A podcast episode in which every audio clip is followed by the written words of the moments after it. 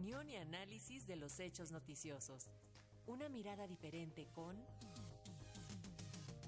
Felipe León López.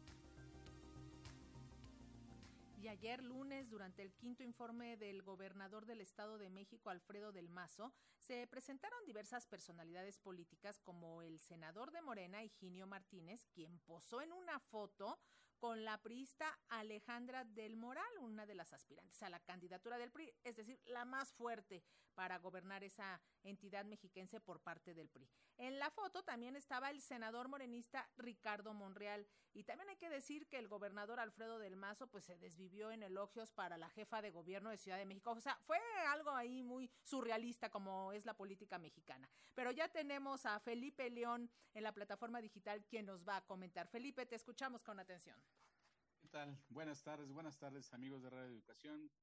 Y sí, la semana pasada el presidente dijo, yo estoy a favor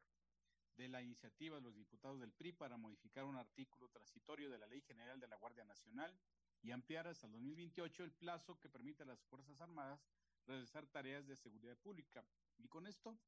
el cambio propuesto por la diputada del PRI, Yolanda de la Torre, que después sería votada por la mayoría de senadores del, de Morena, fue el primer paso para romper el bloque opositor de la coalición PAN, PRI, PRD y de la moratoria constitucional contra las reformas de la llamada Cuarta Transformación. Desde la semana pasada y quizá hoy mismo se pueda concretar dicha ruptura entre los partidos opositores y darle fin al llamado que hicieran los firmantes del desplegado Unidad por México. Y es que la alianza opositora podrá ir dividida a las elecciones estatales que vienen y quizá hasta para la candidatura presidencial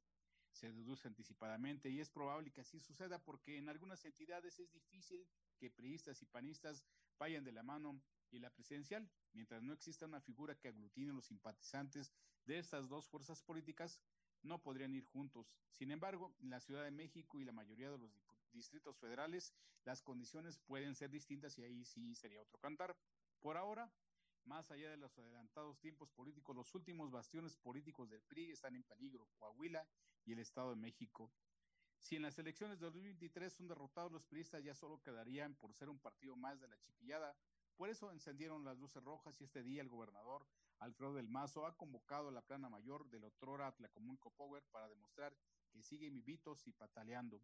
La batalla por el Estado de México, en efecto, es previa a la gran elección presidencial de 2024, pero ante todo es vida o muerte para el PRI, más que para el PAN o para Morena, porque sin este bastión en su poder, su capacidad de incidencia en las decisiones nacionales serán esfuerzos nulos y su aspiración de recuperar la, la silla presidencial una misión imposible.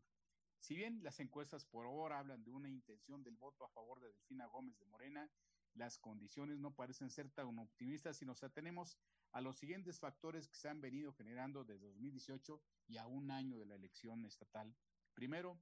el proceso interno de Morena dejó muchos heridos en el camino desde los escándalos y las denuncias de delitos electorales contra la propia Delfina en su paso como alcaldesa de Texcoco, lo cual fue ensuciada y dividida por el grupo al que pertenece, empezando por su jefe Higinio Martínez, quien se manejó como quien tenía el control de su propia nominación, y después el encargado de las aduanas, Horacio Duarte,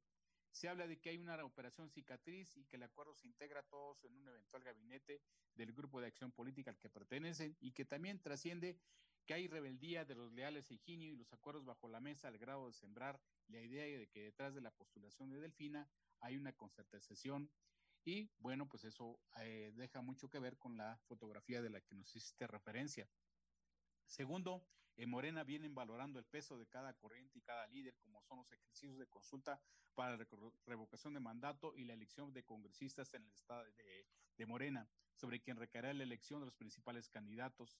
En la primera, la movilización de los morenistas para la revocación de mandato en el Estado de México apenas fue del 15.8%, muy por debajo de la media nacional, es decir, su fuerza y su músculo no es tan potente como quieren hacerlo ver. La elección de congresistas en el Estado permitió aprobar la fuerza y el derroche de recursos del Grupo de Acción Política de Higinio Martínez, quienes se impusieron en su propio terreno en Texcoco, pero incluso invadieron otros terrenos. Se habla mucho de que son una alianza del PAN y PRI y PRD podrían ser competitivos, pero en los hechos, al menos priistas y panistas en el Estado de México han sido históricamente distantes, enemigos ideológicos y políticos. Si van unidos, han dicho a las bases históricas de cada partido quedarían relegados En este sentido, ir separados en las boletas les podría beneficiar más que perjudicar, dejando que sea el voto útil o la alianza de facto la que pese el día de las elecciones. El PRI tiene dos cartas fuertes, Alejandra de la Mora, la secretaria de Desarrollo Social y promotora del Salario Rosa, y Ana Lidia Herrera, la senadora, quien tiene muchos años peleando por esa oportunidad. Amigos de Radio Educación, más allá de la,